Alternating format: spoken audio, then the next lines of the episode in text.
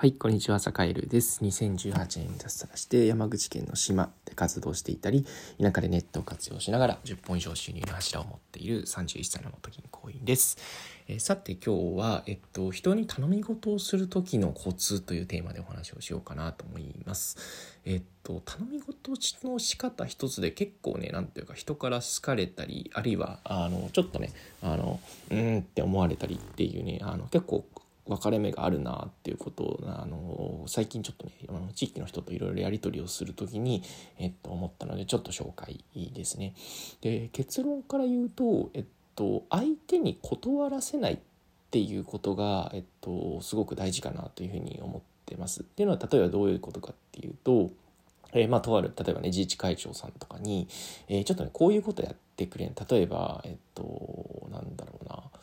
みかんの作り方を教えてくださいという例えばねお願い事をしに行くとするじゃないですか。ねえっとみかんを作ったことがある人なのかっていうのがまず分かんないとそのお願いできないですよね。うん、でなんていうかあのなんかね手当たり次第確かあの確かというかそのねお願いをして「えー、あちょっとわしみかんの作り方ちょっとあんま詳しくないんだよね」みたいなことを相手に言わせちゃうと相手もちょっとこう悲しい気分になっちゃいますよね。だからその人は、えっと、そもそも何ていう自分のこ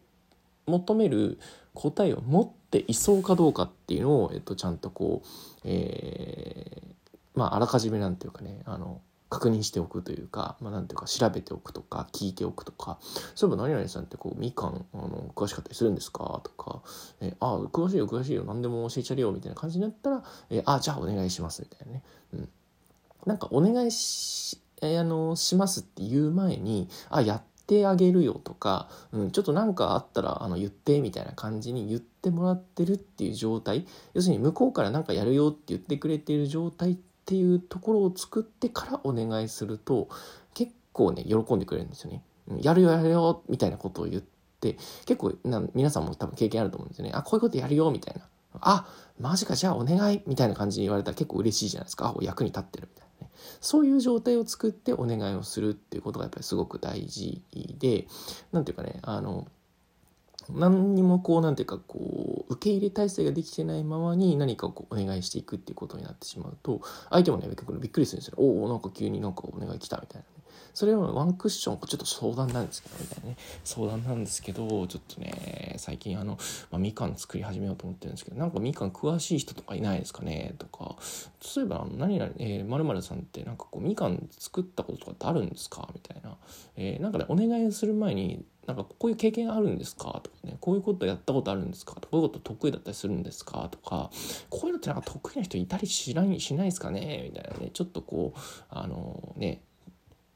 断んなくていいじゃないですか仮にねあのそのなんだろうスキルがなかったり、えー、あるいはそういう仕事を受けてなかったりする場合もあるじゃないですかまあみかん作ってるんだけど、えー、今ね農家としてみかん作ってるんだけどいやーちょっとねあの手が足りてなくてあの人に教える余裕はないんだよねみたいなこともあったりするわけじゃないですか。ね。うん。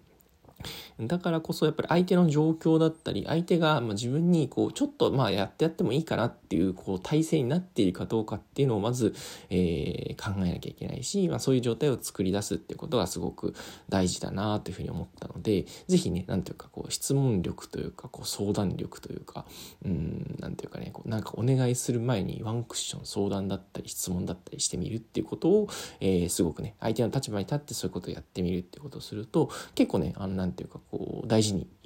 してもらえるなっていうことを最近気づいたので、えー、ぜひ試してみていただけたらと思います。はい。というわけで、えー、今日も良い一日をお過ごしください。それでは。